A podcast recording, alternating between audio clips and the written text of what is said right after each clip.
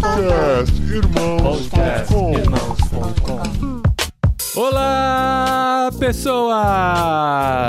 Podcastirmãos.com de número 587 entrando no ar. Eu sou Paulinho, estou aqui com a esposinha Adriana, uma mãe atípica.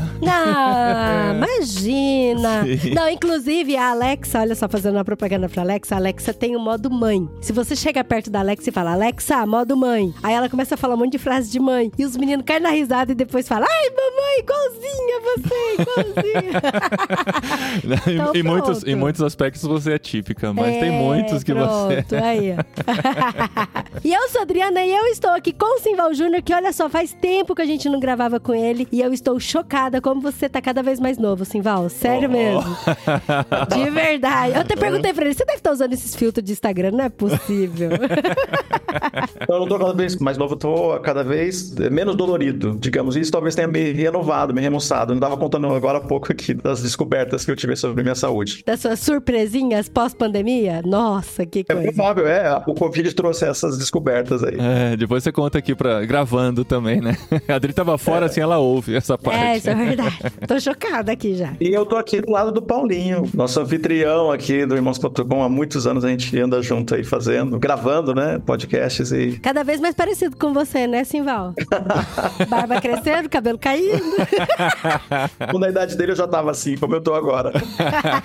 que legal, Júnior. A gente não grava junto faz tempo. Teve um episódio que você gravou num Vocari, que você participou lá, e a gente não estava, né? A gente já tava aqui na Espanha, você fez pra gente lá o episódio, junto com o Daniel Palomo, lá no Vocari Experience. Mas agora a gente tá gravando de novo. Tava com saudade, a gente começou a conversar pelo WhatsApp. Falei, nossa, vamos gravar, gente, pra gente bater papo.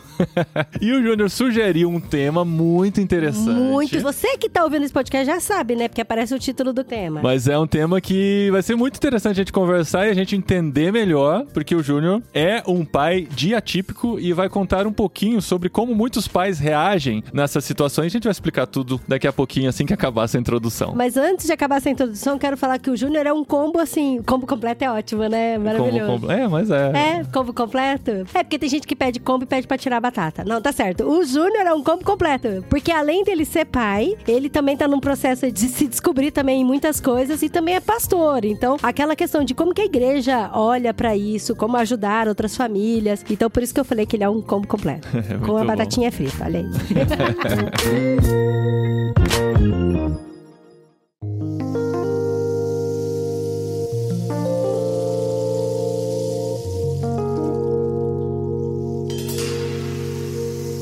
Então, pro pessoal que entrou aqui e ainda não sabe direitinho do que estamos falando, né? Paternidade atípica. O que é uma criança, um filho atípico uma pessoa atípica? Eu gosto dessa palavra, sabe? O atípico é simplesmente o que não se encaixa dentro de um padrão que todo mundo espera, não é? É uma caixinha, a gente quer que todo mundo esteja dentro daquela caixinha, esteja igual. A educação antigamente era muito isso, né? A gente, graças a Deus, evoluiu muito como sociedade nesse sentido, de entender que nem todos vão se encaixar naquele formatinho que a gente espera. E o atípico eu acho que é uma palavra bonita pra isso, né, Júnior? Pois é. Eu acho que é, como você falou, pra mim parece melhor do que a gente. Tem um termo que a gente ainda tem que lidar com ele, ele vem muito fácil, né? Porque a gente passou muitos anos falando isso sobre o ser especial, né? A criança especial ou a, pessoa colocando nessa isso e a, e a gente vai evoluindo. E aí alguns termos que a gente aprendeu a usar, eles, eles devem cair em desuso, porque ele, na verdade, apresenta um preconceito ali. Porque ao invés de a gente dizer que a pessoa é atípica ou é deficiente, a gente superqualifica ela. E nesse processo de superqualificar, a gente está dizendo coisas sobre a pessoa que ela, ela mesmo sente que ela não é. Ela, ela é. Ela é não especial. Ela lida o tempo todo com um complexo de inferioridade que o termo acentua essa inferioridade. Então a gente. O atípico eu acho que é, é melhor nesse sentido, porque coloca num lugar onde não é típico, não consegue se desenvolver como as outras pessoas, consegue descobrir ali a sua potencialidade ou aquilo que não tem potencialidade e consegue então fazer dessa parte atípica um processo de desenvolvimento, né? Então, mas é importante, assim, tentando entender algumas definições e alguns termos também, é importante a gente também saber que é atípico, não é? Porque, por exemplo, já entrando aqui num exemplo, tentando formular melhor a minha pergunta. Quando a gente, o nosso filho estava pequeno e ele começou a ir pra escola, tinha um menino na escola dele, na sala de aula dele, que tinha síndrome de Down. E a maioria das mães falavam que queriam tirar o menino de lá com síndrome de Down, não queria que ele tivesse junto e tal, porque aí as crianças não tinham desenvolvimento mais regular junto com o menino que todo mundo meio que tinha que andar no mesmo ritmo desse menino. E aí a professora fez uma reunião, chamou todos os pais e falou: não, a gente não está atrasando, a gente tem um currículo, a gente vai dar o currículo e vai todo mundo caminhar junto. Mas pra gente é importante a inclusão dele também, porque as crianças já têm que se relacionar com uma sociedade que tem todos os tipos diversos de pessoas. Isso é muito bom, até pra gente não criar adultos preconceituosos e saber que o menino ele é capaz de fazer um monte de coisas, sabe? E aí as mães falaram: "Ah, mas eu acho que meu filho ainda não está preparado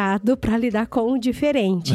Será que não é melhor a gente todo mundo tratar o Yuri, que era o menino no caso, como normal? Será que a gente tem que ficar falando dele como diferente? Será que ele precisa realmente de um diagnóstico de uma criança diferente? Será que o fato da gente saber que ele é diferente já não é uma, um certo preconceito? Aí que vem minha pergunta, Simval, porque muitos pais falam: "Ah, eu nem quero diagnosticar o meu filho, porque eu vou tratar ele normal igual uma criança normal. Eu nem quero ir atrás disso, eu não vou atrás de, de neurologista, de psiquiatra, de psicopedagogo, nada, porque eu vou continuar tratando meu filho como normal, porque meu filho é normal, é uma criança normal e é como qualquer outra criança. Afinal das contas, ninguém é igual a ninguém, né? Sempre tem esse discurso. Aí eu queria ouvir um pouco, assim, já entrando na polêmica, o que, que você acha disso? Eu acho que isso é uma perda muito grande. É uma perda muito grande quando a gente faz isso. Porque nesse momento da primeira infância, cada ano ele é, ele é uma, uma perda. Pra, é, e mãe, mais do que o pai, a mãe, ela tá sentindo que tem uma coisa que não tá. Inclusive, a gente tava ontem com uma família de amigos e eles perguntaram. Né, a gente tá com liberdade para falar sempre. Aí a Adriana tava, tava falando e ela,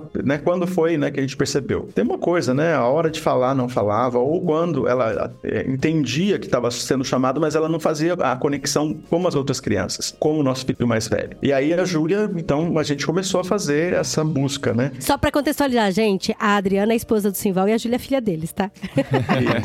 ah, é, é, a Adriana. É outra Adriana. Aí a gente, então, começou a, a lidar com isso. Então, cada, eu diria que cada semestre seria uma perda muito grande, porque quanto mais você puder adiantar isso, e alguns pais que estão resistindo a isso, ele está resistindo e tem, digamos, um convênio, né? Não é a mesma coisa que você está dependendo do Estado, que demora mais para essas questões, do que se você tiver um convênio, você consegue rapidamente tratar disso. E isso vai trazer um benefício muito grande ali que vai ter, talvez, com aprender a falar e tudo mais. A Júlia, ela teve estudando numa escola tradicional, numa escola particular, como ela foi como esse menino que você descreveu agora, Adriana. E ela passou por preconceito, a gente teve que lidar aí nas nossas primeiras experiências de preconceito foi nessa escola onde os nossos filhos estudaram lá, uma escola cristã. Então tem bastante história quando eles contam, né? Quando os meninos contam, ou quando a Júlia conta, conta com toda a carga emocional. Mas é, eu acho que passa por aquilo da gente não saber lidar e a escola também não sabia lidar direito com tudo isso. Mas tem que estar aberto pra gente ter as conversas difíceis, pra gente perceber que isso aconteceu, né? A gente lidou com isso nas apresentações, lidou com essas questões do, do preconceito, mas uma das,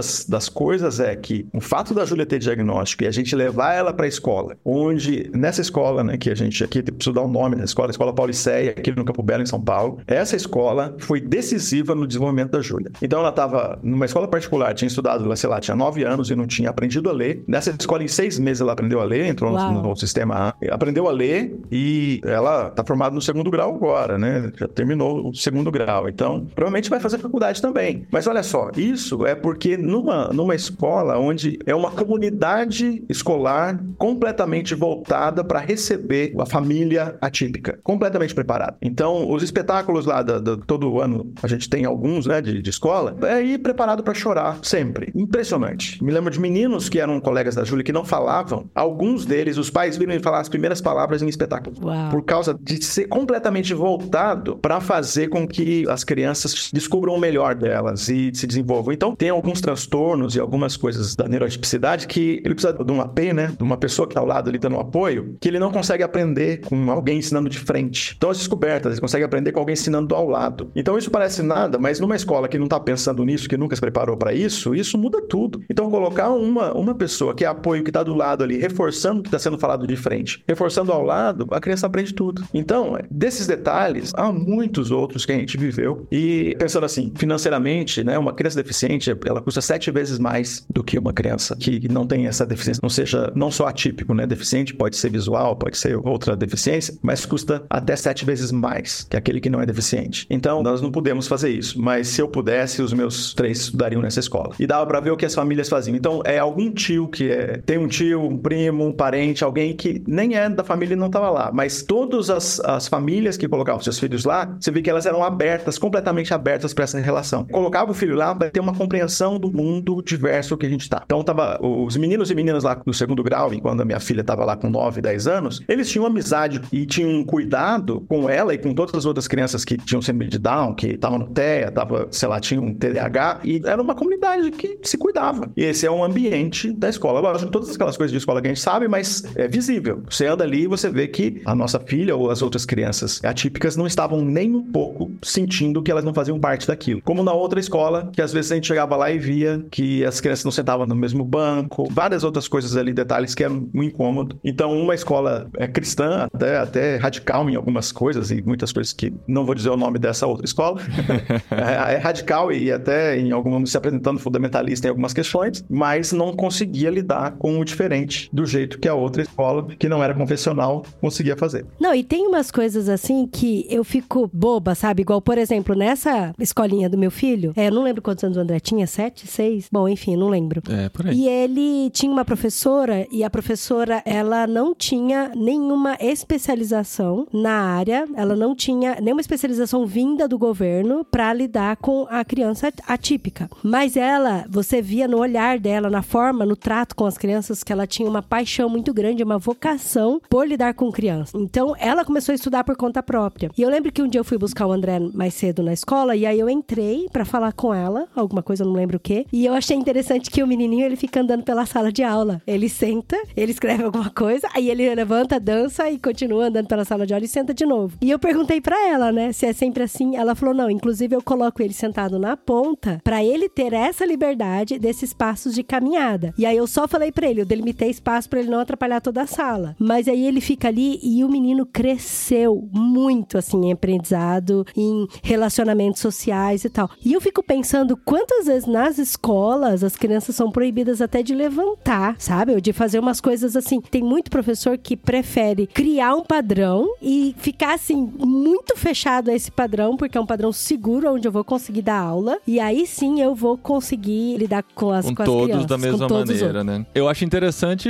a evolução que a gente viveu como sociedade mesmo, né? Eu lembro na minha escola tinha a classe especial. Eu acho que todo mundo passou por isso, né? E a gente tinha medo daquelas crianças, sabe? Era a gente era criado assim, nossa, aquelas são até aqueles termos muito ruins, né? Que se usava para crianças atípicas, né? Então a gente passava assim, parecia que era uma jaula, sabe? Onde eles prendiam as crianças e era o tempo de trabalhar com eles lá e tal. E eu, fui criado nessa realidade, né? E a gente vê isso hoje, essa evolução mesmo, né? De saber que mesmo as crianças atípicas têm a capacidade de acompanhar, de estar junto. Isso vai ser bom tanto para as atípicas quanto para as típicas, né? De, de poder gerar essa convivência e a gente entender mais o diferente, não ver mais como um ser, né? Se voltar mais anos ainda, né? Existiam os hospícios, né? Onde trancavam pessoas assim, né? Então, cara, o que, que a gente já passou como humanidade, né? E ver o que, que a gente tem hoje de possibilidades é um grande avanço, né? Era até uma ameaça, né? Então, se você não se comportar, eu vou mandar você lá pra sala das, da- daquelas crianças, né? Uhum. Então, é, intervalo diferente, né? Então, as, chegavam mais cedo, saíam mais... Ou saíam antes, né? Da, da turma regular. Então, tinha toda uma, uma convivência separada e uma ameaça de que você seria mandado para aquela turma. Então, é bastante disso. E, e como você falou, na verdade, a gente, como sociedade, era bem difícil, né? Eu tive no Nordeste algumas vezes, na minha experiência aí, né? Primeiro trabalhando com cinema e televisão, depois fazendo as coisas que a gente faz aí como organização de terceiro setor, fazendo missão, fazendo serviço, fazendo diagnóstico e também indo para lá por causa dos amigos que a gente conhece lá. Eu me lembro de ir para lá na década de 90, e é, então é bem recente. E em alguns lugares a gente chegar e ter uma, uma construção, tipo um quartinho, nesses lugares mais no interior, um quartinho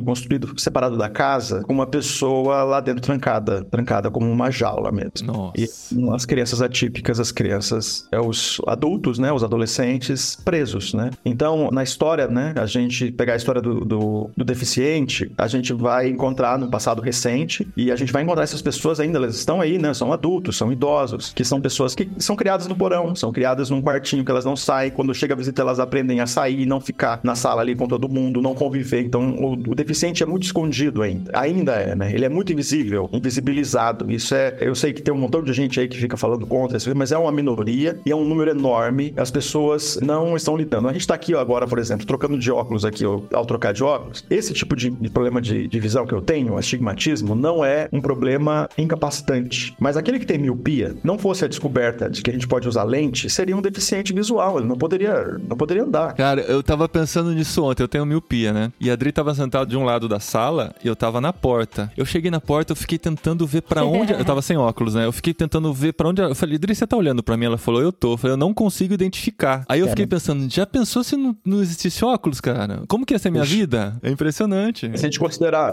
quantos graus você tem, Paulinho, mas imaginar que em alguma medida seria impossível a pessoa conviver na sociedade como alguém que tem uma visão, digamos, né? Que não tem mesmo esse problema de visão. É, eu não tenho nem dois graus, acho que eu tenho um e meio, coisa assim. Mas à noite minha vista tá mais cansada, tava mais escuro. Imagina quem tem mais, né, cara? Tem pessoas que tem 5, 7 graus. 10. 10, é. Então a gente tem esse, essa solução que a gente está dando e ninguém pensa que alguém que está usando óculos é um- uma pessoa que é deficiente. Porque a sociedade avançou e a gente criou soluções para isso e para outras questões também. Então a gente vai diminuindo isso, mas no livro que eu mencionei para vocês aqui, depois a gente pode colocar até a, a informação aqui, deficiente, o desafio da inclusão na igreja. No começo aqui fala de um dado da OMS que ninguém lê, aliás, é uma coisa interessante. Quando a gente tem informações sobre deficiente, o número de leituras, né, e a gente tem como fazer isso agora na, na internet, a gente sabe quem tá, quantas pessoas tem como medir, né, pelos algoritmos, quem está lendo isso aí. É pouquíssimo interesse. 17% da população mundial está dentro do que nós chamamos de deficiente. Se são 17% da população mundial, a gente está falando de uma coisa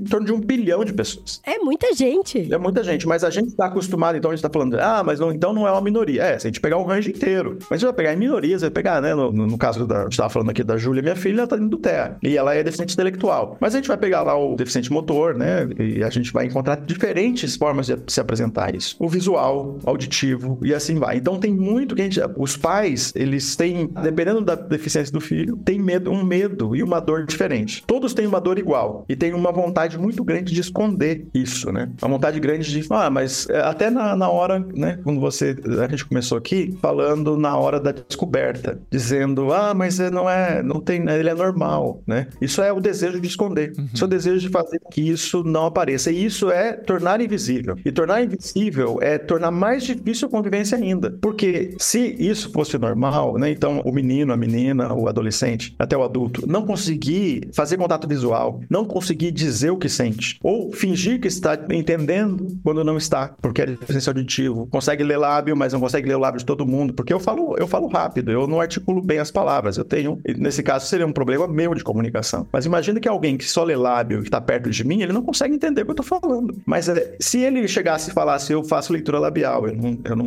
eu tenho problema auditivo, eu ia tentar articular melhor as palavras para que essa pessoa participasse do que a gente está vivendo aqui. Só que a gente costuma esconder. Tá? Isso começa em casa. O pai esconder, a mãe esconder. Então, o desafio da gente poder dizer, os filhos custam a saber que eles têm irmãos, irmão deficiente. Custam, e ele mesmo, né, saber eu sou deficiente. E às vezes é muito difícil a pessoa se diagnosticar, né? Ou perceber, porque é aquilo. Quantas vezes a gente já não viu histórias de pais que levaram os filhos pra ver a visão pela primeira vez e tinha 4 graus de miopia, sabe? Porque a criança não sabe o que é o normal. Ela acha que aquilo é o ser normal. É por isso que às vezes o diagnóstico é difícil, mas ele é tão importante pra poder saber lidar com isso, né? O caso da miopia, você vai pôr o óculos. Em outras deficiências, você vai tratar de acordo com que a ciência já descobriu sobre isso, né? É, a gente tem um, um- um desafio muito grande aí, né? Quando a gente estava na, na descoberta, para mim foi um momento muito doloroso, assim. Porque, primeiro que eu, eu era desses caras da negação, né? É o meu perfil, né? Meu perfil mais pragmático, assim, naquele, né? principalmente naquele momento da minha, da minha vida, né? Falando disso há 14 ou 15 anos atrás, a gente levando a Júlia, então, de médico em médico, exame em exame, falando, ah, não é isso, ou é, e a gente em dúvida, sabendo que tinha alguma coisa que não estava no desenvolvimento natural. E a gente chegou numa, numa neuro infantil, e ela, que então fez todos os exames lá, e ela falou, e a Adriana,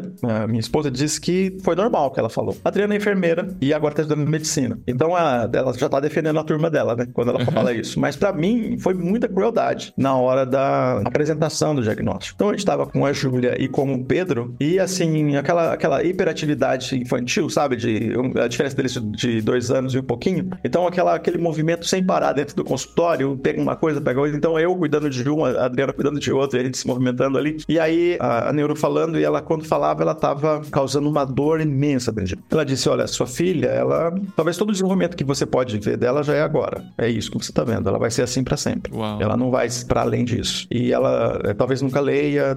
Se você sonhou que ela ia fazer faculdade, ela provavelmente não vai fazer. É, talvez não se case. E foi falando várias coisas assim. Então aquilo foi uma profecia negativa que me- ela me esmagou ali quando ela falava. Você acha que faltou totalmente um tato nesse momento? Momento. É, pra mim foi, precisava ser diferente. E foi ali muito cruel a, a forma dela apresentar ali a, a situação. Sem contar que, assim, você já estava investigando há algum tempo, já tinha criado algumas coisas na cabeça, tava torcendo pra não ser, imagino, né? E quando vem de uma vez uma enxurrada, né, cara, deve ser muito difícil, né? Então, provavelmente ali, eu não sei se ela, ela falar o que poderia ou não no futuro, mas o condicionamento do que ela estava falando que era muito negativo. Ela condicionou algumas coisas em relação ao futuro da Júlia, naquilo que ela estava falando. Então, a forma de falar era muito destrutiva, né, para mim. E aí, quando eu- a gente saiu do consultório, eu tava coração apertado, com um, nó na garganta, e aí, quando a gente entrou no carro e ficamos só nós, a Adriana não, não, não dirigia, né? E naquele momento, porque hoje, se eu tiver mal com alguma coisa, eu peço pra ela dirigir, e vice-versa, né? E aí, entrei no carro e tava numa manobra difícil de fazer, bem apertado, assim, tava tentando tirar o carro daquela vaga e parei no meio da manobra e puxei o freio de mão e parei o carro e eu passei um tempo chorando.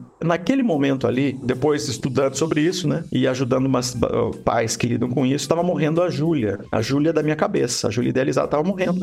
Então, a gente passa um tempo de luto muito grande, porque a gente tem um montão de ideia que a gente tem sobre o nosso filho. Na verdade, o filho idealizado sempre vai morrer. Na verdade, o casamento idealizado morre, nossa esposa idealizada, nosso marido idealizado, várias coisas que a gente tem na, na ideia perfeita, um dia tem que morrer pra gente amar quem a gente tem de verdade. Isso é uma, uma questão filosófica, né? Claro, mas é um fato. Pai e mãe de criança típica, de criança deficiente, lida com isso mais cedo. Mas todas as pessoas lidarão com o seu filho idealizado, que geralmente morre na adolescência. E a gente só pode amar nosso filho real. Não tem como a gente amar o nosso filho idealizado. É impossível. Então eu queria amar a Júlia que não existia. E aí tem um luto. E luto de morte mesmo. É morrer o filho idealizado, é lidar com alguém que morreu. Então a, a Júlia que tinha na minha cabeça tava morrendo ali. Então naquele momento eu tava achando que eu era fraco emocionalmente para não aguentar conversar com a médica. Mas depois de estudar um pouco, vi que aquele momento era um momento de tremenda dor. Eu passei dias sofrendo com aquilo e lidando com uma coisa assim. Então minha filha vai ter isso, vai fazer aquilo e várias coisas que tinha pensado sobre o futuro dela que não existia. Mas tinha minha filha real que estava nascendo também. Então imagina com um pai que descobre que o seu filho é atípico, quando você descobre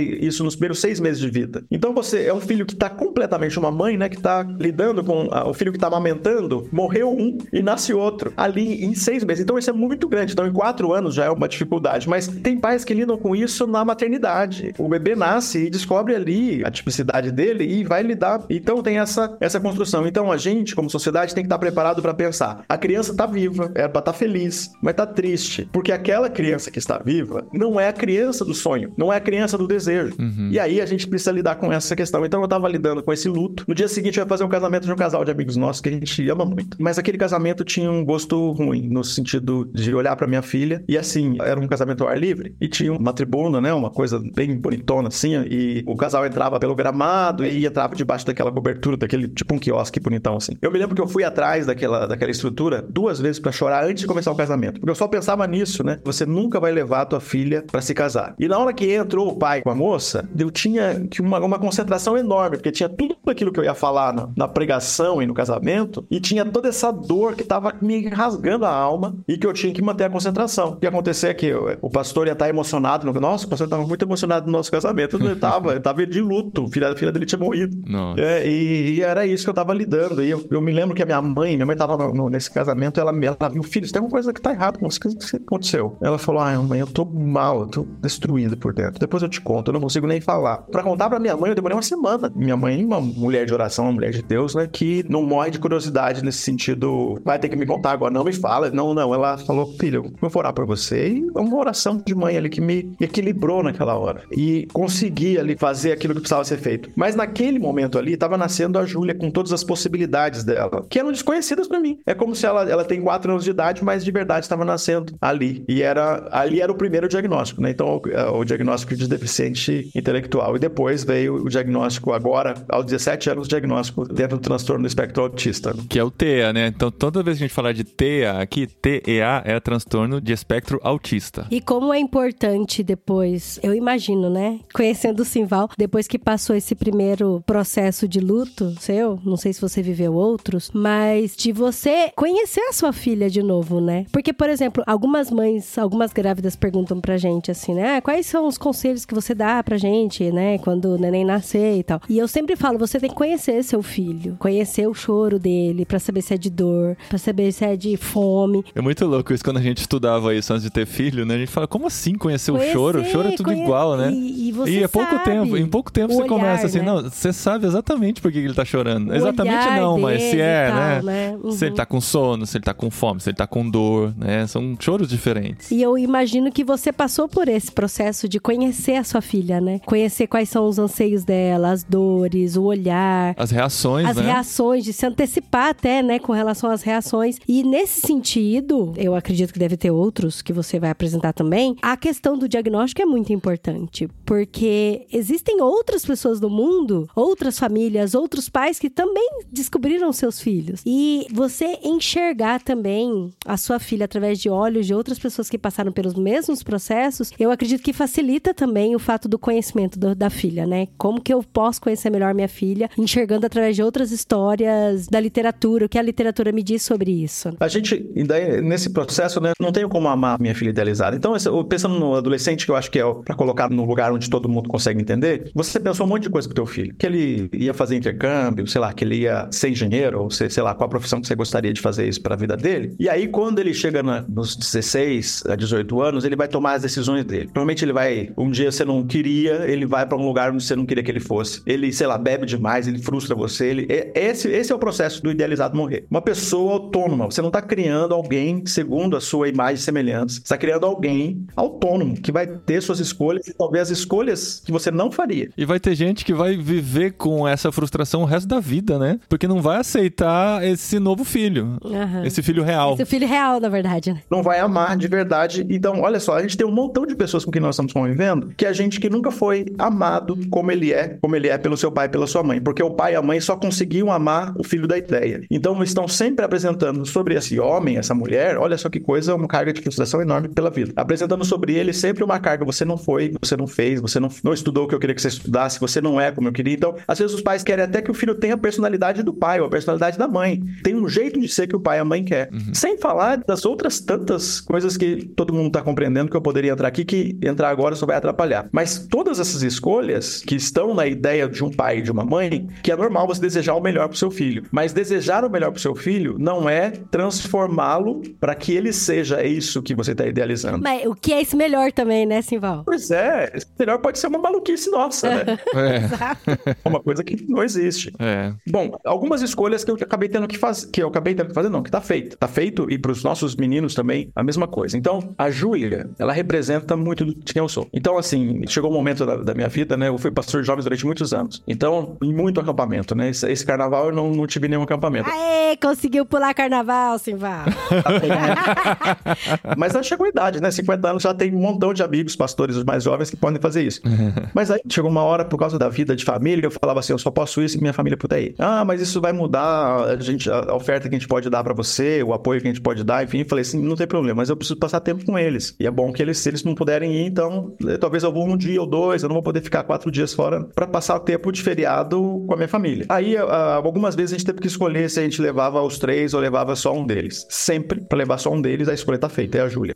A Júlia representa quem eu sou. Ela representa o eu imperfeito, o eu que falta, o eu que precisa de Deus, o eu que depende de Deus. Ela representa isso na minha vida. E ela representa isso e me faz orar mais, me faz depender de Deus o tempo todo. Então, quando eu olho pra Júlia, eu me lembro de um testemunho, né, da Adriana. A gente tava numa série de mensagens na outra igreja que eu era pastor, e aí ela foi junto comigo pra dar a mensagem. E aí ela falou um montão de coisa que ela não conseguia como mulher e que era uma expectativa, né, que pesava sobre as mulheres. Ela foi falando alguma coisa e ela falou assim: "Eu preciso dizer uma coisa sobre a minha filha pra todos vocês". Nessa época a Júlia devia ter uns 6 ou 7 anos. Ela falou assim: "Deus não errou quando criou a nossa filha. Ele não errou". Uau. Então, quando diz lá no Salmo 139 que ela era uma substância ainda, é alguma coisa estava sendo formada, Deus estava lá fazendo ela. Ele não errou, ele não distraiu, ele não foi olhar para uma coisa que estava acontecendo do outro lado do mundo e distraiu e não, ele fez a nossa filha como ela tinha de ser. Então, eu preciso que vocês parem de dizer que ela vai ser curada. Eu preciso que vocês parem de dizer Uau. que alguma outra coisa vai acontecer sobre ela porque ela não está completa. Ela é tudo pelo qual nós oramos quando ela estava na barriga. Ela é a nossa filha e Deus vai dar tudo que nós precisamos para ela se desenvolver o melhor que ela pode ser. Então, um desafio daqueles, né? Um coração aberto. Nossa, que demais.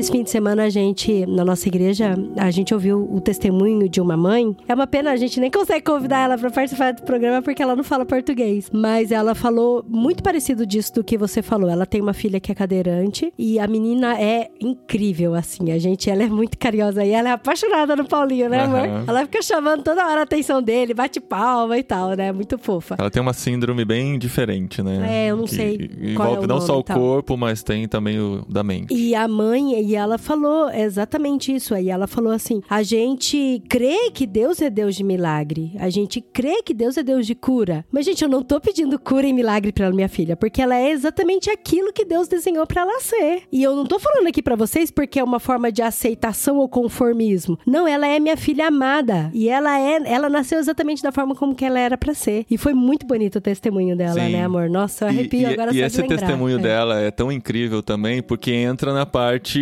do comportamento do pai nessa situação. Porque você teve um comportamento como pai. E existem muitas histórias de pessoas que tiveram um comportamento diferente. E geralmente é o pai que tem, né? A mãe vai lá, vai amar, vai aceitar, vamos lá. Às vezes eu nem sei o que, que eu vou fazer, mas vamos embora. Mas o pai, muitas vezes, vai passar pela negação, vai passar pelo luto, mas às vezes vai tomar outro rumo, que é o de abandonar a família, que é de deixar a família. E nessa história, aconteceu exatamente isso, sabe? O pai. E a menina é a abandonou. terceira filha. É, então o pai abandonou a, a mãe com as três filhas e colocou na mãe a culpa do nascimento da filha daquele jeito. Genética É. e tudo. E o mais bonito de toda essa história é que ela conheceu outra pessoa com quem ela é casada hoje. Eles fizeram o diagnóstico da filha corretamente e, pelo diagnóstico, concluíram que a síndrome vem pela parte do pai e não pela parte da mãe. E esse novo marido chegou pro pai biológico e falou: Ó, tenho aqui as provas para você parar de falar que a mãe é a culpada, né? Se você quer, né, tanto essa comprovação,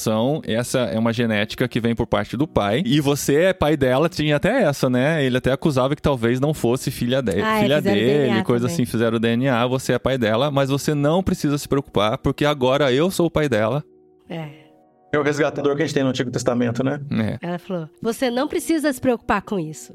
Porque ela é minha filha. Que coisa incrível, que coisa incrível. Mas esse comportamento é bem recorrente, né? Sim, é muito triste porque a gente tem essa, essa história de abandono é tão comum, né? Então o divórcio é, tem, tem três motivos, né, do- que são bem comuns na, na questão do divórcio. Tem muitos fatores, né, na questão, mas ó, casamentos que acontecem cedo, mais cedo, né, com menos de 25 anos, tem um maior índice de divórcio. Quando tem uma pessoa que trabalha na área da saúde, maior índice de divórcio. Profissões que mais divorciam estão na área da saúde. E um filho com algum tipo de deficiência, algum grau de deficiência também. Bom, nós temos os três, né? Aqui, a Adriana e eu temos os três. Nós casamos com menos de 25, né? Na verdade, a Adriana tinha 18 quando nós casamos. Olha. Então é bem menos de 25. E eu tinha 21. Então, né? Uma época que a gente casava muito cedo, né? E olha só, que a gente tem esse fator. Eu sempre falo isso. Não, a gente tem um fator, é, tem os fatores que mais as pessoas se divorciam. Mas a gente tem um fator que mais mantém as pessoas juntas, que a gente tem desejo sincero de permanecer casado. E o segundo, né? Então, o primeiro fator é esse, e o segundo fator é Deus. Olha só o que acontece. As pessoas falam, "Oh, o primeiro fator é Deus. Não, não é. Por não fosse assim, não teria um montão de amigos que divorciaram. Um montão de amigos, um montão de pessoas que eu já fiz o casamento que divorciaram. Então, o primeiro fator não é Deus. O primeiro fator é o desejo sincero de permanecer junto, apesar dos nossos defeitos e dos nossos desafios. A gente lidar com essas, com essas questões e lidar com o trabalho que tudo isso dá. Então, o divórcio é uma, é uma coisa, mas o pior de tudo, né, Paulinho, não é só largou a mãe. Você falou assim, ó, o fim de casamento, né? O fim de casamento é uma coisa, mas largou a criança, ou largou o filho, largou a filha, largou uma parte dele ou uma parte dela, abandonou. Isso é terrível, né? Então, é, abandonou a família, né? Nesse caso desse homem que você está descrevendo. E é muito comum,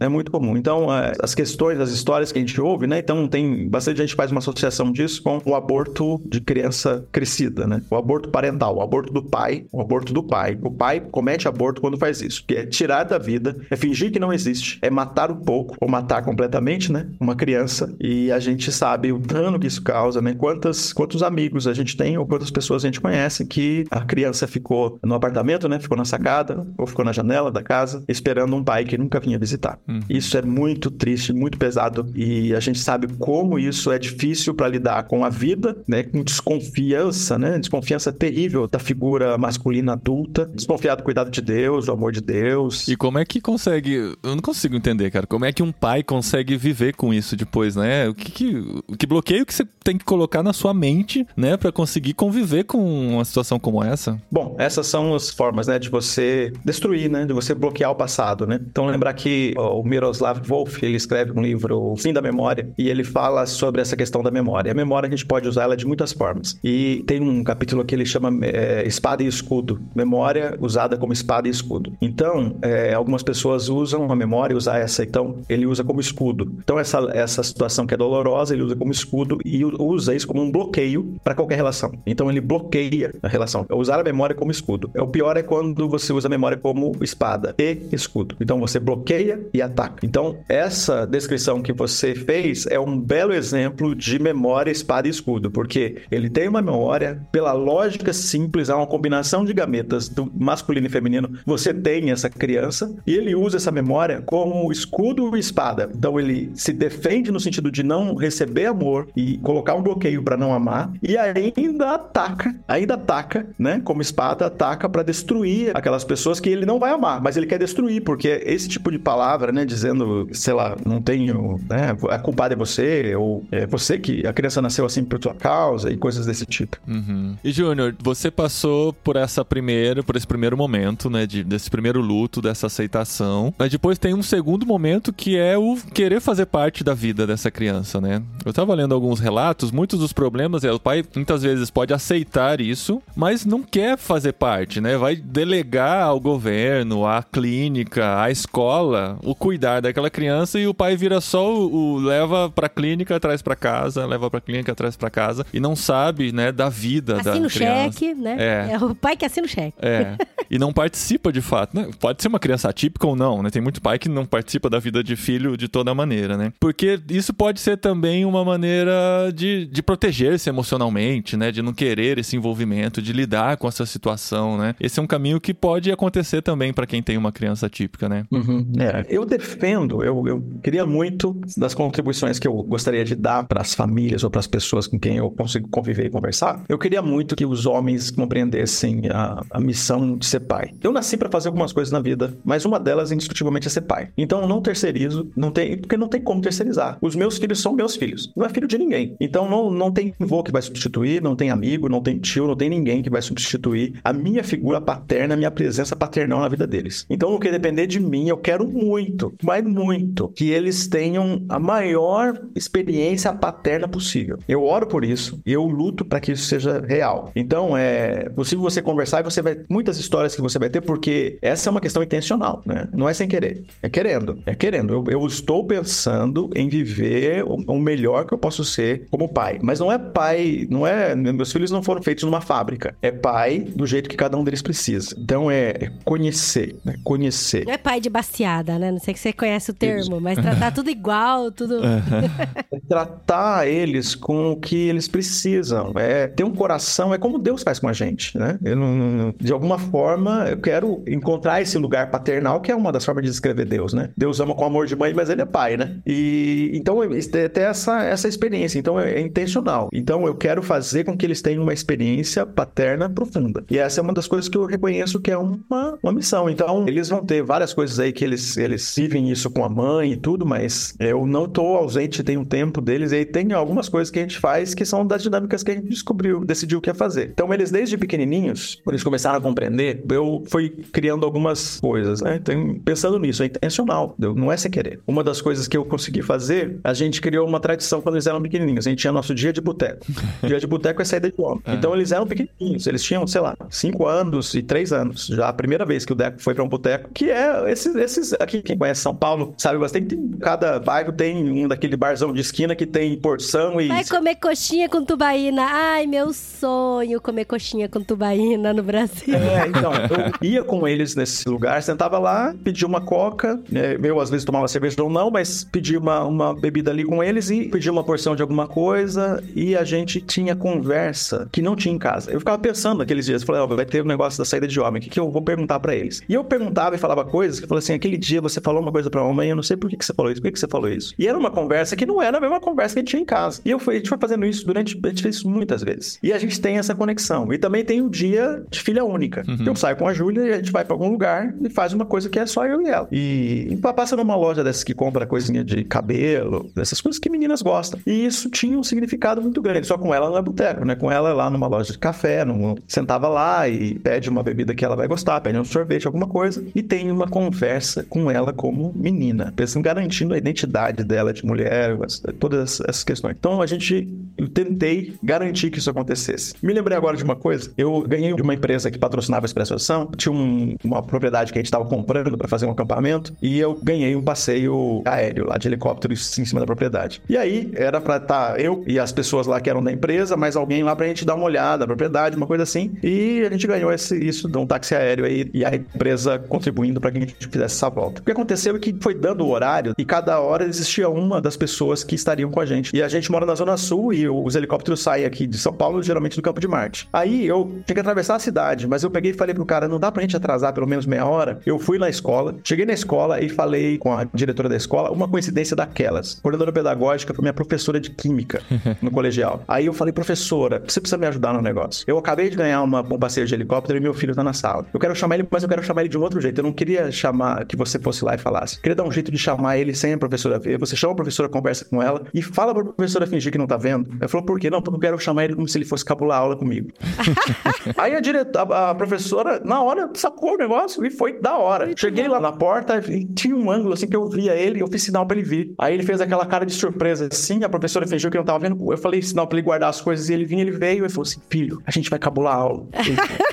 tem uma surpresa para você. Aí falou, mas papai, gente, como que a gente pode ficar tranquilo? E a gente foi embora. E era esse passeio de helicóptero. Então imagina, né, montou todo esse negócio, a gente fez isso e, né, aí uma surpresa que para ele todo significado. Eu imagino que no dia seguinte ele chega e conta na escola, ninguém acredita. Ninguém acreditou. ninguém acredita. Ninguém acreditou nessa aventura que a gente viveu. Mas enfim, de algumas coisas assim, pensando que é intencional viver a missão de pai. Agora, não podia ser intencional viver a missão de pai com filhos típicos. E não ser intencional a missão de pai pai com filho atípico. Então, do jeito da Júlia, eu também vou viver a mesma coisa. O que significa ir na clínica, onde ela tem as terapias, onde ela vai ter o atendimento, significa isso. Significa muita hora de consultório, muita hora de sala de espera, muita conversa daquele momento ali. Conversa com o psiquiatra, tem conversa com o neurologista, tem, tem bastante coisa disso, né? E tem o, o momento do lazer com ela também, que vai ser diferente, né? Vai ser outro. As conversas vão ser outras. E você vai ter que entrar nesse mundo também, né? É, é isso mesmo. Por ser menina e por né, ter todos as, esses processos que estão acontecendo com ela, né? Uhum. E aí, pensando nisso, né, tem hora que é mais resolvido, tem hora que não, né? Hoje ela vai fazer 21 anos daqui uma semana. Uau, 21! É, e ela tá agora no hiperfoco da festa dela, de aniversário. Então a gente lidando com isso, trabalhando, né? Namorando.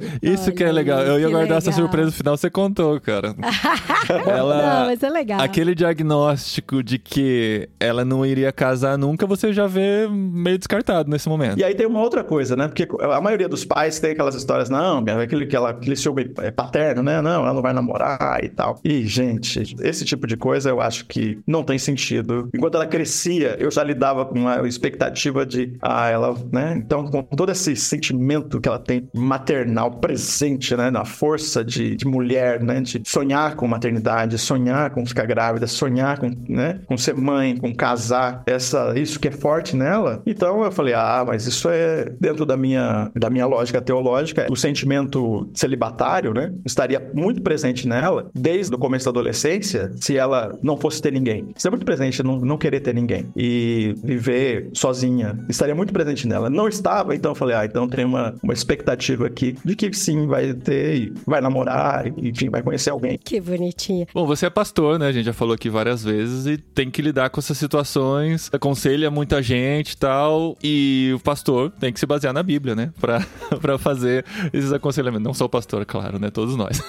Mas a partir da Bíblia, qual base que você tem, né? De onde você parte para fazer esse tipo de aconselhamento ou para pensar no assunto até? Então, eu acho que uma referência mais para mim é, é, bem importante. A gente tem outras, tem no Novo Testamento. A gente tem ali ó, o filho de, de Saul, né? Uhum. A relação de Davi com esse filho abandonado, o filho que estava largado, longe, distante. Mefibosete é o nome desse, uhum. é um nome bem diferentão, assim, né? Essa é uma referência também. A gente tem uma referência interessante que a gente está ali em Gênesis, quando tem o chamado de Moisés. E quando acontece o chamado de Moisés, Moisés começa a dar desculpas porque ele não pode ser o libertador ou aquele que lidera o povo para falar com o faraó e tudo aquilo que a gente conhece como história. Então, olhando a história de trás para frente, a gente consegue ver algumas coisas. E na hora, nesse ponto, ele diz: eu, eu sou pesado de língua, eu sou deficiente, eu não sei falar. Nós não conhecemos nenhum estadista que não sabe falar. Nós não conhecemos. Então a gente tem Moisés, que foi um estadista que não era bom de fala, que não era bom de dizer as coisas, não é aquele que falava do jeito que a gente está acostumado a ouvir esses discursos do tempo todo aí dos políticos ou dos reis ou dos monarcas ou de, sei lá, esses homens poderosos que têm a questão da fala como uma das principais habilidades. Ele não tinha isso como uma habilidade. Então ele era atípico, né? A gente fala pela descrição, a gente imagina que ele era no mínimo gago. Ele pode ser fanho, ele pode ter algum outro problema de dicção, não sei o que, mas que impedia ele de ser isso. Então quando ele faz a comparação, como é que eu posso falar com o faraó? Então imagina que ele que foi criado na casa real do Egito, sendo criado na casa real do Egito, ele sabia como o faraó e provavelmente ele fez a comparação. O faraó fala bem, o rei fala bem e eu não falo bem. E eu não posso fazer isso. Só que aí o que acontece? Na nossa lógica, e a gente é muito visitado pela lógica pentecostal, não todo mundo, né? Do cristianismo, todo mundo, mas mais pela lógica pentecostal, de que nessa hora Deus falaria assim: não é mais, tá curado. Não é isso que Deus fala. Deus fala: está vindo aí seu irmão. Ele será seu porta-voz. Ele será seu tradutor por toda a sua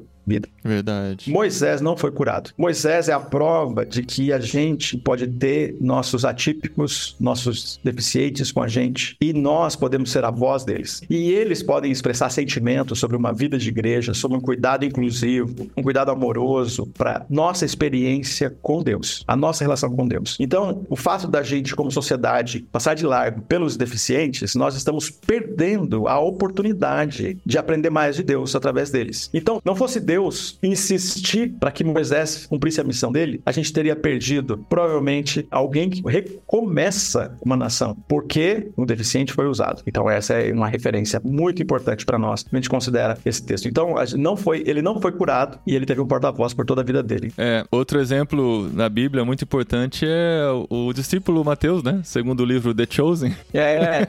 o Evangelho segundo The Chosen. É. Mas tem o Tiaguinho também, né? Você sabe a história do Tiaguinho? Não. Thiago Menor, no grupo do no The Chosen, Thiago Menor, o ator que ia fazer o papel, chamado, né, traduzido em português para Tiaguinho, e no texto, quando a gente estuda, a gente estuda Thiago Menor. O ator passou nas, nos testes que foram feitos por vídeo, ele passou nos testes e quando chegou lá, ele era deficiente. Olha. Ele era, andava uma perna mais curta que a outra, uma deficiência de uma paralisia cerebral leve e alguma coisa aí de motora, né, que ele tinha. E aí, os diretores pensaram, nossa, como que a gente vai fazer isso? Vamos dispensar o cara e tal, e decidiram, não, vamos, vamos, vamos manter. E aí tem uma conversa conversa profunda na terceira temporada do Tiago com Jesus. Que tem um primeiro envio dos discípulos, naquele envio dos doze, e ali eu me vi, né? Porque eu descobri agora recentemente que eu sou deficiente físico. Eu me vi muito naquela conversa. E ele fala, no, Jesus falando com o Tiago menor, lógico, uma liberdade poética, mas definitivamente possível, né? Porque Jesus não curou todo mundo daquele tempo. Não foram todas as pessoas curadas. Como não são todas as pessoas curadas há muito tempo. Então, nem no tempo que Jesus esteve, todas as pessoas foram curadas. Então, essa expectativa de que todos sejam curadas não deve existir. Mas tem uma conversa conversa dele falar assim que, Tiago, imagina o poder que você tem de você não ser curado e levar a mensagem de cura e restauração para as pessoas. E aí ele vai falando e tem uma conversa profunda e Tiago começa a ficar emocionado e, e ele vai falando e fala assim: você aguenta, você vai esperar, você consegue esperar a redenção. E ele fala assim: no céu você já dá salto, você já pula, né? Então o texto de Salmos que fala que no céu as pessoas pularão de alegria, né? No céu você já pula de alegria. Você ainda não está pulando aqui, mas no céu você já pula de alegria. E é uma, uma realidade, né? A realidade das coisas todas redimidas e como isso vai ser, né? Então isso é muito bem profundo. Esses dias eu tava pensando assim, eu não sei nem se eu vou conseguir formular muito meu pensamento com relação a isso, mas muitas das grandes coisas, igual você falou do Moisés, né? E do Tiaguinho até aí, a licença poética, muitas grandes coisas foram criadas por pessoas que são neurodivergentes, que são atípicos e que a humanidade aplaude hoje muito forte, mas que possivelmente eles sofreram preconceitos, sabe? Por exemplo, Thomas Edison, sei lá, às vezes ele deve ter sofrido algum, algum preconceito. E outros grandes inventores, o próprio Stephen Hawking e tudo. E aí a humanidade não aceita o diferente, mas aplaude o produto do diferente. E usa, né? E usa, e usa muito, sabe? E por que que eu tô falando isso? Porque a gente já viu muitas vezes pessoas que são diferentes por terem pensamentos diferentes, por falarem palavras diferentes, serem rejeitadas pela maioria e lá na frente sair algo algo muito bom e todo mundo bater palma, sabe? Então eu acho que a humanidade precisa entender que sai muita coisa boa do diferente. E aceitar o diferente antes de sair coisa boa também, sabe? É, é uma, uma dificuldade nossa de aceitar o diferente, sem dúvida nenhuma. A gente precisa aprender com isso, né? Ter essa liberdade. Uma das, Não, uma e, das coisas. e coisas pequenas, né, Simval? Só, não perde o que você vai falar, por favor. Coisas pequenas, assim, sabe? Por exemplo, eu lembro uma vez que meu filho tava no aniversário dele e ele curtindo muito o aniversário com os amigos e tal. Aí teve uma hora que ele falou assim pra mim: Mamãe, eu posso pro meu quarto descansar? Porque é muita gente, é muito barulho, é muita agitação. Eu só queria ficar sozinho um pouquinho, porque eu me canso um pouco, sabe? Aí eu falei: Pode. Eu podia muito bem ter falado: É sua festa, meu filho. Você tem que aproveitar. Se eu Seus amigos soubesse quanto eu seus- gastei. é, seus amigos estão aí, você tem que receber eles. Eu podia ter falado isso, mas eu falei, não. Mas ela lá. lembrou que o marido também é Que o marido assim. também faz igual? aprendeu que Daí eu assim, falei não, assim, isso, isso "Não, deve ser filho, normal. Pode ir lá, vai lá no seu quarto, deitar e tal. Ele, não, mamãe, eu não quero nem fazer nada, eu quero só ficar deitado na minha cama de boa, em paz. E ele foi pro quarto, deitou, ficou lá bonitinho. E a festa comendo solto, rolando, não precisava dele pra curtir a festa. E aí depois ele pegou e voltou, que continuou normal a festa. Mas assim, eu já ouvi comentário de pessoas falando assim: não, mas você não pode deixar seu filho fazer assim. Isso é muito estranho. Ele tem que gostar de brincar. Ele tem que gostar de fazer tudo isso. É muito diferente. Porque o diferente é, não é aceito, sabe? Aí começa esses discursos assim de: gente, mas por que todo mundo tem que ser igual, sabe? Por que, que todo mundo tem que ter o mesmo modus operandi? Deixa o menino ser diferente, sabe? A gente é diferente, né? É, a gente- sabe, né, dessa. Do, do- aqui em casa a gente chama de porre social. De vez em quando a gente tem que lidar com o porre social que a Júlia teve. E como a gente é tem, acontece muito, né? Vai pra um evento, vai pra um aniversário. E às vezes tem no final de semana duas ou três coisas. A gente já sabe, então a gente tem que escolher uma, se isso é bastante pra Júlia poder se recuperar. Então, ela também já sabe disso. E a gente vai juntos é, lidando com essa sobrecarga, né? Que fala que isso dá uma sobrecarga de, de interação social. É, isso, por isso que é tão importante o diagnóstico, né? E entender bem, né? Senão a gente vai querer sempre colocar dentro do formato que é esperado para uma criança, para um adolescente, para um jovem. Então você sabe que ela tem essa limitação, que ela tem essa maneira de reagir a certos estímulos, você vai lidar com isso, né? É, o que eu ia dizer agora há pouco, quando os amigos, alguém fala assim, ah, eu tô mudando de cidade, tô indo para um, procurando uma igreja, você conhece alguém lá? Né? Se eu conheço, eu recomendo. E às vezes, se você conhece, você também não recomenda.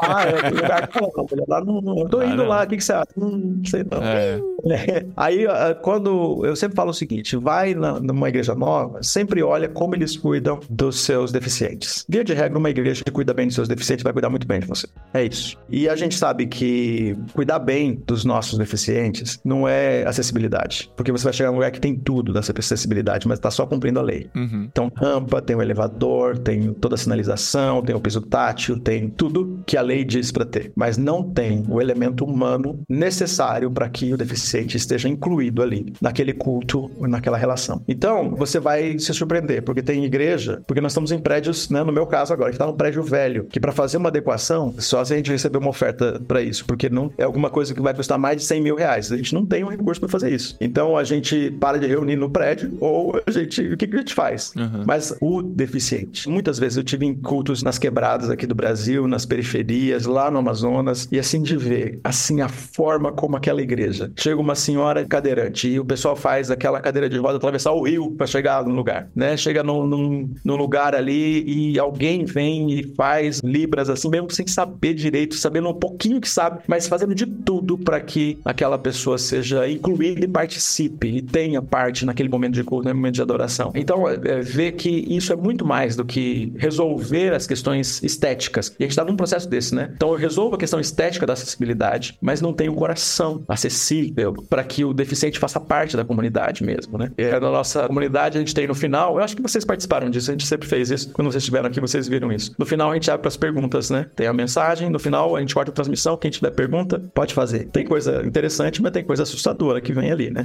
Tem coisa ameaçadora, por isso que é cortado a transmissão. E tem coisa muito profunda, né? A hora da gente aprofundar o assunto. E tem coisa bem, é bem inesperado, é bem difícil às vezes. Mas é uma coisa que dá para fazer ainda. É uma comunidade pequena, ainda dá para fazer. E assim, metade das vezes a Júlia tem uma participação para fazer. E é muito especial esse momento. E todas as pessoas que vão lá veem que ela. Em outros lugares eu já vi gente que é atípico levantar a mão e as pessoas não estão vendo. Ai, meu Deus. Então, se ele levantar a mão, ela vai falar, vai perguntar, vai fazer o comentário dela, fazer a colocação dela. E, assim, via de regra, ela tá bem dentro de tudo e tá trazendo de fato uma perspectiva que a gente não tinha visto. Uau. A gente experimenta isso na nossa igreja, né, Dri? E isso fez toda a diferença. Quando essa família chegou, eles tinham vindo de Barcelona, mudado para uma cidade que fica a 50 minutos, uma hora daqui da nossa cidade. Eles estavam procurando igrejas, não acharam igreja na região e acharam a nossa igreja por contato de alguém lá de Barcelona e indicaram a nossa igreja. Você tem noção que num raio de 50 quilômetros não tem uma igreja evangélica É, onde eles moram? Existem, é, existem pueblos Aqui assim que tem estão muitos muito pueblos. isolados. Então a gente fala que é, é o povo não alcançado aqui, gente, Espanha. É, e eles falaram assim: ah, vamos lá nessa igreja, né? A gente não achou nada por aqui, vamos lá, né? Ela tinha três filhos do primeiro casamento, se casou com esse novo marido, tiveram mais dois filhos. Eles têm cinco, Uau. sendo a do meio cadeirante. Família típica mesmo. É, e eles viajaram essa uma hora, vieram aqui na igreja e foi assim, a gente ficou chocado de ver, né? Como que a igreja recebeu eles e recebeu a menina. E assim, pela bênção que a gente tem, uma das pessoas da igreja, que faz parte da liderança, ele trabalha. São dois, os dois. Os dois trabalham? Os dois, o casal. O casal, eles trabalham com crianças atípicas, especialmente com crianças atípicas. Então, o jeito que receberam a menina, assim, foi emocionante pra aprende gente. muito com eles, É, né, e eles se sentiram muito acolhidos. Faz um ano que eles estão vindo todo fim de semana viajando uma hora com cinco crianças, duas adolescentes Uhum. já, né? Com cinco crianças e passa amanhã com a gente, depois volta pra cidade deles, sabe? Porque se sentiram pra vir, esse pra acolhimento, né? E- Mas todo mundo, a igreja toda, sabe? Recebe a menina e abraça quando, quando deixa o abraço, né? E lida com isso, e tem a situação. E ela participa do louvor, ela bate palma. Todas as crianças brincam junto com ela. É muito É. engraçado. Eles vão brincar de pega-pega e a menina,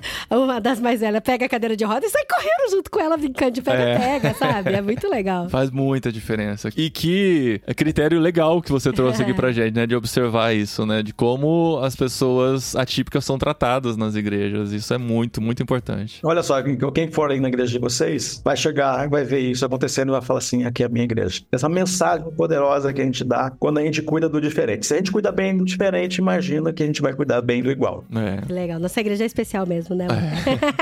Ô, Júnior, só pra gente não esquecer de voltar no que a gente tinha mencionado lá, e você mencionou durante o programa também, que você descobriu uma deficiência recentemente também, e como isso te ajudou a entender ainda mais a sua filha, né? Pois é, eu tenho uma doença chamada espondilite anquilosante. É uma das, é uma daquelas doenças que te aposenta mais cedo na vida. Nossa. Por causa do Covid, isso acelerou, é uma doença autoimune e que afeta principalmente minha, eh, minha condição motora. Então, as minhas cartilagens calcificam. Então, eu tenho calcificações aqui na minha cervical e na lombar. Então, eu tô com ah, o que deveria ser cartilagem na minha bacia na minha coluna, bastante já virou, já endureceu, né? Já calcificou. Então, é, isso traz um problema de mobilidade e traz muita dor, muita dor. Então, um, problema de pele que vinha junto com isso era psoríase e Uau. artrite psoriásica, enfim, várias dores que estão aí envolvendo essa doença autoimune. E tem outras manifestações dela, mas vou ficar nessas aqui para a gente andar mais assertivo. Então, muitos exames e aí a descoberta. E eu pensei, bom, agora que descobriu, agora é ladeira abaixo, né? Aí eu escrevi um textão pros amigos, falando pros amigos do que eu tinha, e eu pensando que eu ia começar o tratamento e ia piorar. Eu ia sofrer muito e tal. E a minha surpresa, melhorei muito de saúde. Então, é só de lembrar, só de pensar agora, não tô sentindo nenhuma dor agora. Depois de quantos anos, né? Era impossível. Eu passei minha vida inteira sentindo dor. Sempre Uau. sentindo dor. E achando que era Caramba. normal, né? Todo mundo reclama de dor nas costas, deve ser isso, né? É igual você falou do menino que tá com 4 graus e não sabia, É. né? É, né? Então, você sentado aqui essas duas horas, eu estaria com dor de certeza absoluta. E não tô sentindo nada agora. Então, isso aqui é um milagre. Então, eu, eu que gosto de ler, ou estudar, ou, enfim, atender as pessoas, é um milagre. Eu tô vivendo um milagre. Uma, uma... Ai, que bom.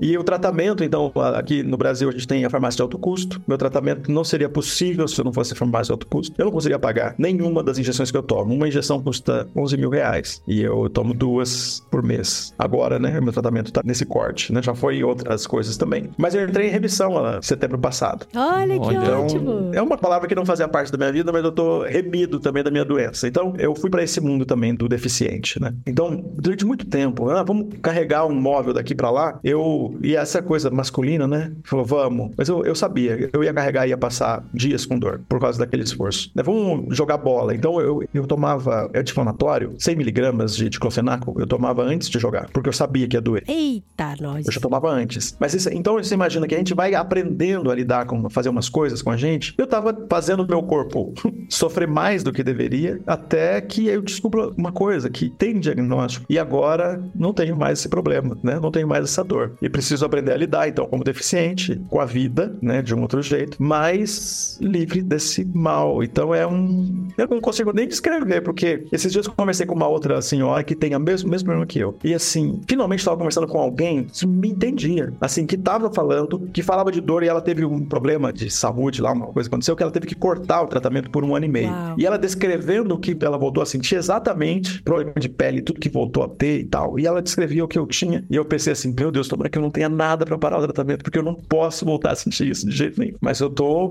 graças a Deus, bem. Então eu tô melhor depois que eu tenho o diagnóstico. Então, mais um motivo, né? Sempre respeito o diagnóstico, vai atrás, né? Então, se tem algum papai ou mamãe que fala assim, ah, melhor não, eu acho que não, vou tratar como Corre normal, trata disso, como... não, é. Mas o baque do diagnóstico vem, né? Tem, tem as fases É. do diagnóstico, né? E tem que procurar bons profissionais também, né? Tomar muito cuidado com diagnósticos de Google, de, de Sim, Instagram, né? Exatamente, sim. Falta de diagnóstico, E aí, né? você, com uma esposa que é da área de saúde, tem uma pessoa que é muito querida próximo da gente, que tem o mesmo diagnóstico que o seu. O mesmo. Ah, é? Exatamente. E é da área da saúde também. Então, ela sofreu esses, todas essas fases do, do começo, pesquisar e ver que era muito ruim, muito ruim, e depois descobrir o preço das injeções. E ela teve super dificuldade de conseguir liberação, né, da, da medicação, mas depois foi liberado e é outra vida, assim. Mas é essas fases, né? Igual eu falo das fases de quando você recebe um diagnóstico. Primeiro, assim, é muito ruim, é muito ruim. Eu lembro que ela ficou muito mal, muito mal. E aí parece que o mal vai ficando pior, né? Porque, como é uma doença autoimune, o emocional influencia demais na evolução da doença mesmo. E aí, depois, com o tratamento, realmente foi recuperando. Então, é interessante como aquela coisa assim de que você vivendo todo esse processo de quando você ficou sabendo, e agora com a remissão, a questão das dores, que você consegue ficar tanto tempo sentado agora, isso, isso pode ser algo muito bom para outras pessoas que passam pela mesma coisa que você. Por isso que você viver numa comunidade onde as pessoas passam pela mesma coisa que você, isso te ajuda demais. É, tem- a gente tem que criar comunidade, né? Eu tô agora, né, nesse tempo aqui, quando o Paulinho me chamou aqui sobre o que queria falar, eu tô nesse ponto pensando como eu vou fazer para criar uma comunidade de pais. E eu quero, eu vou falar aqui para pais, claro, vou falar para mães também, mas eu, eu tô pensando muito na, na questão de falar com homens, porque eu vejo uma falta, porque os homens não conversam sobre isso, né? Não falar sobre isso, né? Falar sobre o dentro da masculinidade, porque para alguns pais, por exemplo, a sensibilidade auditiva de quem tá no transtorno, tá no TEA, sensibilidade auditiva de algumas crianças impede, por exemplo, de ir no estádio. E para os homens, isso eu quero levar meu filho para assistir um time e não vou conseguir levar. Então, essa, com quem que a gente conversa sobre isso? Quem é que vai pensar que a mesma coisa que eu, que conversa com uma mulher que teve a mesma doença que eu e, e ela fala, eu senti essas dores, eu sinto essas dores, comunicava de um jeito diferente comigo. Mas como que eu vou conversar com um homem e falar assim, posso levar meu filho no estádio? Tem até uns movimentos dentro das torcidas de futebol muito legais com relação a isso, né? O Corinthians acho que tem encabeçado isso dos corintianos autistas e tal, que é uma sala separada com menos ruído, que eles possam assistir os jogos, né? É. Bom, essas são, são essas coisas que vão levando a gente pra gente encontrar a nossa comunidade, nosso espaço, onde a gente tem uma troca intencional e a gente ouve e fala né, do que a gente sente. Uhum. Caramba, que Muito legal. bom, gente. E assim, né? Toma muito cuidado. Onde você vai pesquisar informações, procura especialistas, vão reforçar isso, Sempre tá? vai ter o que- aquele que vai querer te enterrar, né? É, nossa proposta aqui não é dar diagnóstico pra ninguém, né? Mas é dizer que existem maneiras e maneiras de lidar com situações assim. Se você não tem na sua família, com certeza vai conhecer alguém, vai ter no seu Saudade das entorno. comunidades do Orkut, né? É. Se tivesse, né?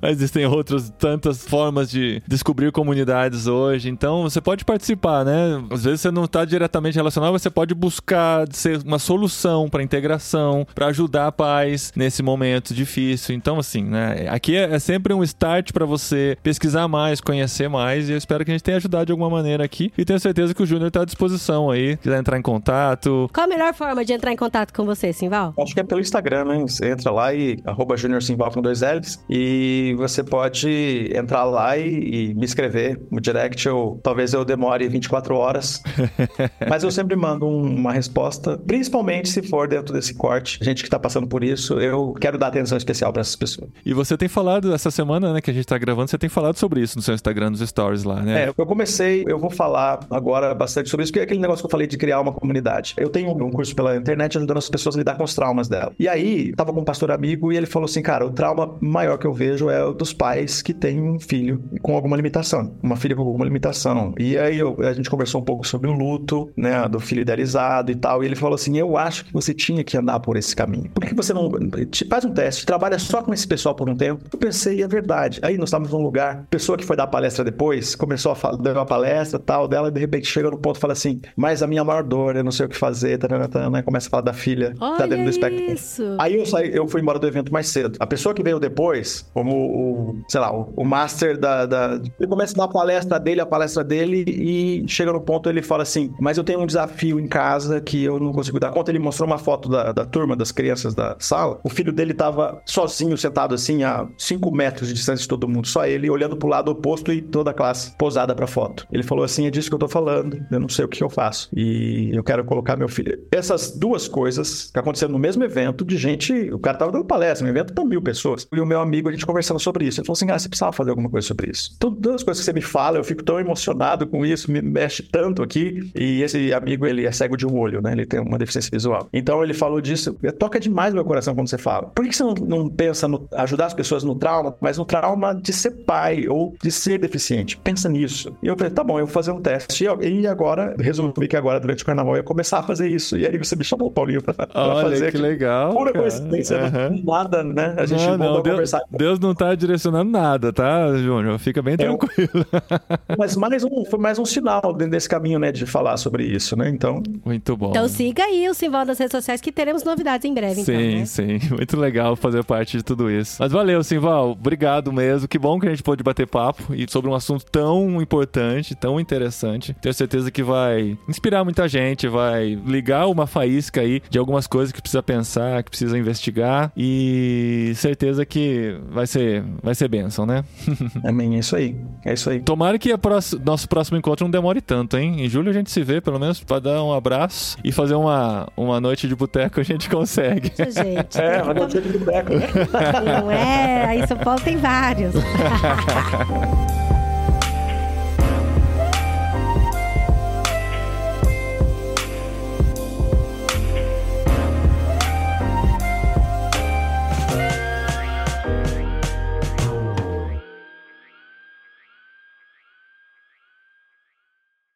Espera só um pouquinho aqui. Ô, Júlia, chega aqui um pouquinho. Vem dar um oi aqui pros amigos. Será que ela lembra da gente? Ah, lembra?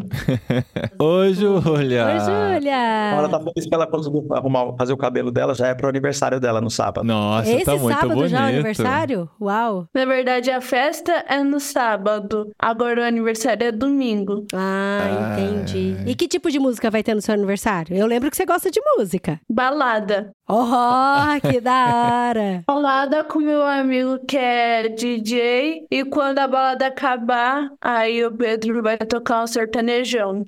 Olha isso! Tem, Muito bom. tem estilo pra todo mundo, né? E vai ter luz também? Vocês vão conseguir colocar luz? Vai porque o meu DJ ele me mostrou um vídeo que ele vai levar as luzes dele colorida. Oh, Que que, legal. da hora! Esse DJ estudou com ela nessa escola no Pauliceia, ele também.